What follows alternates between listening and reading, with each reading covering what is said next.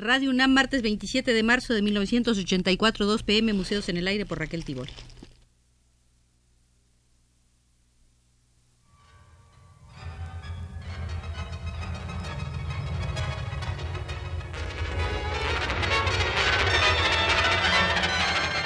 Museos en el Aire.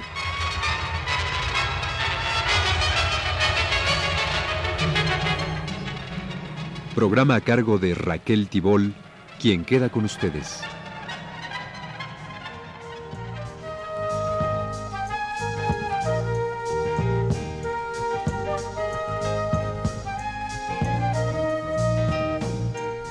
Hoy visitaremos el Museo de los Grabados Estadounidenses. En su sala se pueden apreciar ejemplares impresos a lo largo de casi cinco siglos. Los grabados más antiguos de los Estados Unidos datan de la segunda mitad del siglo XVI, fecha anterior al establecimiento de colonias en el litoral oriental.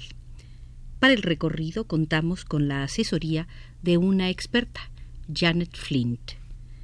¿Cómo surgieron esos primeros grabados? Los exploradores observaban la naturaleza, y cuando eran artistas dibujaban o pintaban paisajes que después eran transportados a planchas e impresos en Inglaterra o en otros países europeos para incluirlos en libros o bien como inserciones y adornos de mapas. Los primeros grabados hechos ya propiamente en lo que hoy es Estados Unidos aparecen en el siglo XVII y eran mucho más modestos que los producidos en Europa. Las colonias de Norteamérica llevaban un siglo de retraso con respecto a las de América Hispánica. En México, el primer libro se imprimió en 1539, o sea, 101 años antes que el Bay Spelm Book, publicado en Massachusetts. La primera ilustración para un libro se produjo en México en 1544, o sea, 126 años antes de que un equivalente hecho por Richard Mather en el norte. Las necesidades prácticas de los colonizadores sajones pronto estimularon el desarrollo de todo tipo de artesanías en metal y madera, pero pocos artistas hábiles se vieron tentados a dejar Inglaterra para ir a internarse en las agrestes tierras vírgenes y en los nuevos asentamientos humanos que aún luchaban por la supervivencia. Sin embargo, Existían allí necesidades muy prácticas de contar con materiales impresos y con libros, fascículos, mapas y papel moneda, las cuales fomentaron la producción autóctona. Esos incipientes grabados primitivos realizados de ordinario en madera o bien en metal tipográfico eran en su mayoría obra de artesanos anónimos, tal vez impresores o plateros, que aunque carecían de adiestramiento especializado, tenían algunos conocimientos acerca de las técnicas de impresión y grabado, entre ellos a John Foster, impresor que estableció la primera imprenta en Boston. Se le reconoce en los Estados Unidos como el primer grabador nativo. Su raro grabado en madera en que retrató a Richard Mather, progenitor de la más célebre familia de clérigos puritanos de Nueva Inglaterra, ha sido datado alrededor de 1670 y se considera que fue el primer grabado realizado en la América de habla inglesa.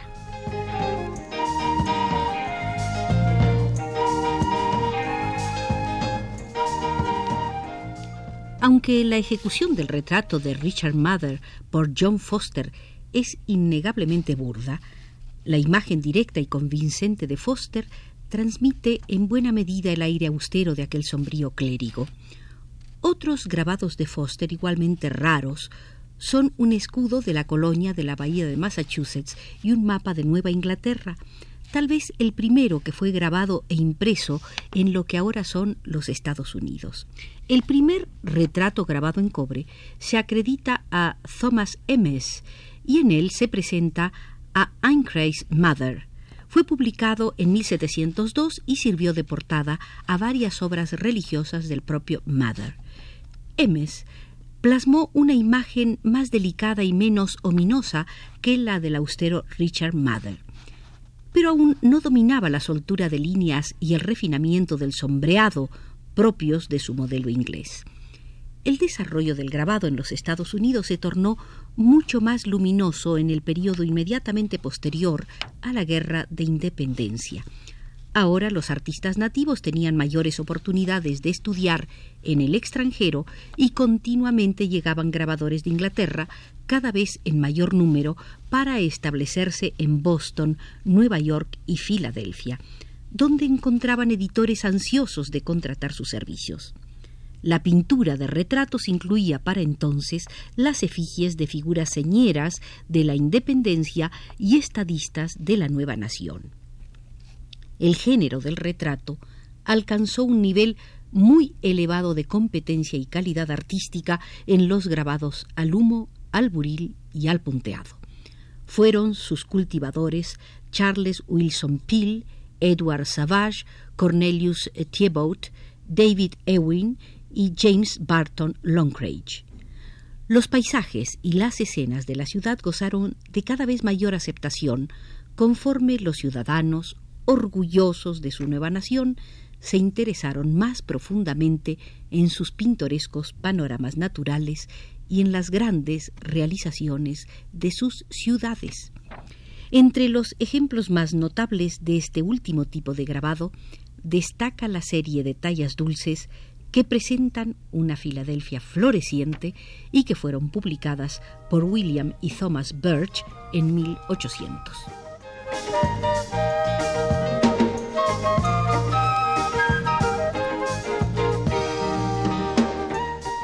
Algunos años después, del 1800, artistas ingleses como John Hill y William Bennett trajeron consigo a los Estados Unidos sus profundos conocimientos de la técnica de la acuarela y el grabado al aguatinta. La técnica tonal del aguatinta, que se presta mucho a la reproducción de la acuarela, fue utilizada con profusión para realizar los grandes paisajes topográficos coloreados a mano que tanta aceptación tuvieron en las primeras décadas del siglo XIX. La constante expansión de las publicaciones y de artes gráficas aplicadas de toda índole abrió muchas nuevas oportunidades a los grabadores. Enciclopedias ilustradas, periódicos y materiales educativos vinieron a sumarse a los ya conocidos folletos, almanaques y fascículos, mientras una economía floreciente propició una escuela de minuciosos grabadores de papel moneda. El grabado en madera, a menudo primitivo, mediante el cual se habían decorado las páginas de publicaciones anteriores, seguiría utilizándose con propósitos más modestos hasta bien entrado el siglo XIX.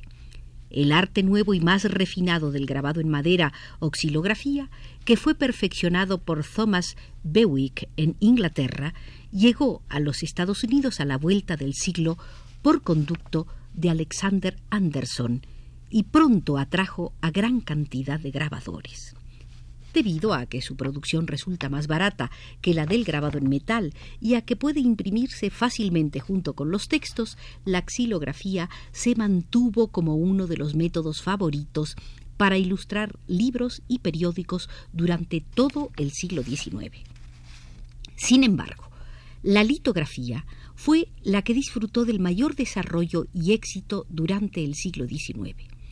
Este medio de reproducción ofrecía gran variedad de posibilidades fáciles de realizar en materia de tono y de línea, calidades que apenas fueron comprendidas en los primeros intentos de Bass Otis en los Estados Unidos, publicados en 1818.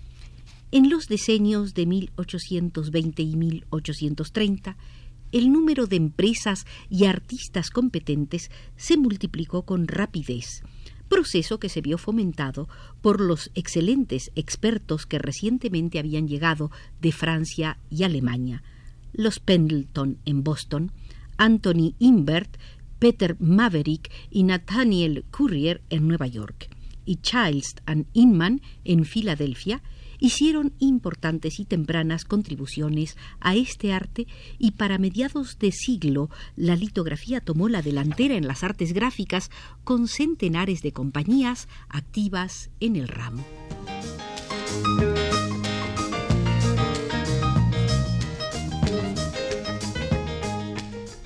Sin lugar a dudas, la más conocida y próspera compañía de litografía en los Estados Unidos desde 1857 fue la de Currier y su socio James Ives.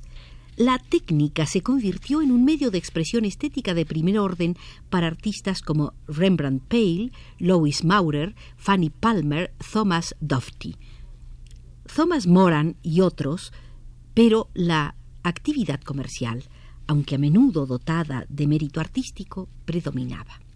Después, en ese mismo siglo XIX, las empresas que se vieron obligadas a competir con la fotografía y el proceso fotomecánico tuvieron que prescindir de los servicios de los artistas más talentosos, lo que dio por resultado una pérdida de calidad y atractivo en la producción de litografías.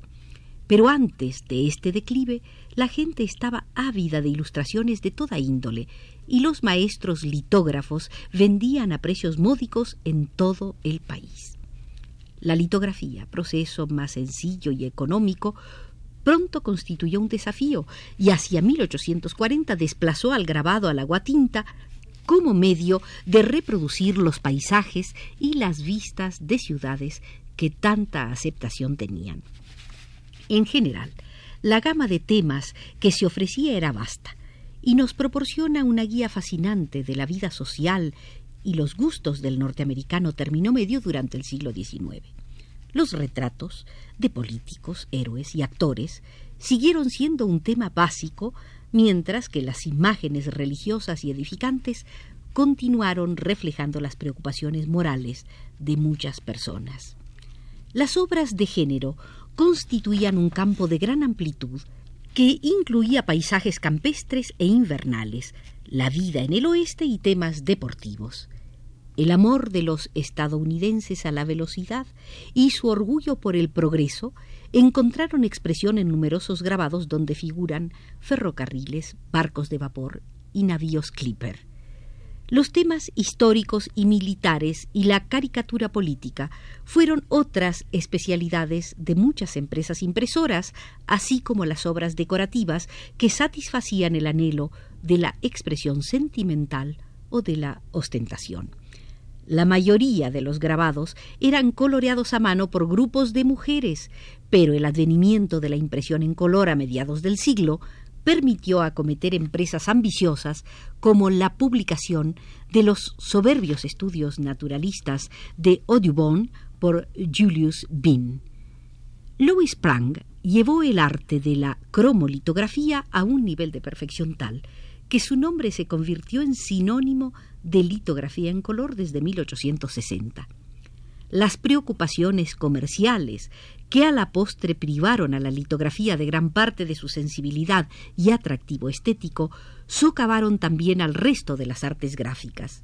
El grabado, en metal y en madera, se tornó cada vez más rutinario y mecánico a medida que se redujo el número de maestros de la talla de John Sartain y James Smiley. A la sazón, los artistas que deseaban realizar grabados con creatividad se entregaban a la tarea sin tener en mente un mercado determinado, sino solo para satisfacer sus propios impulsos estéticos.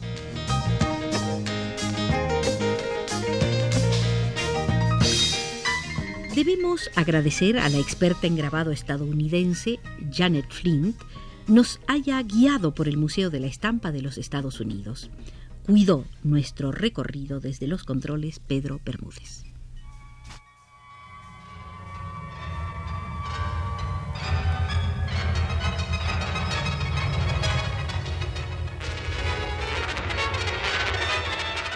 Este fue Museos en el Aire.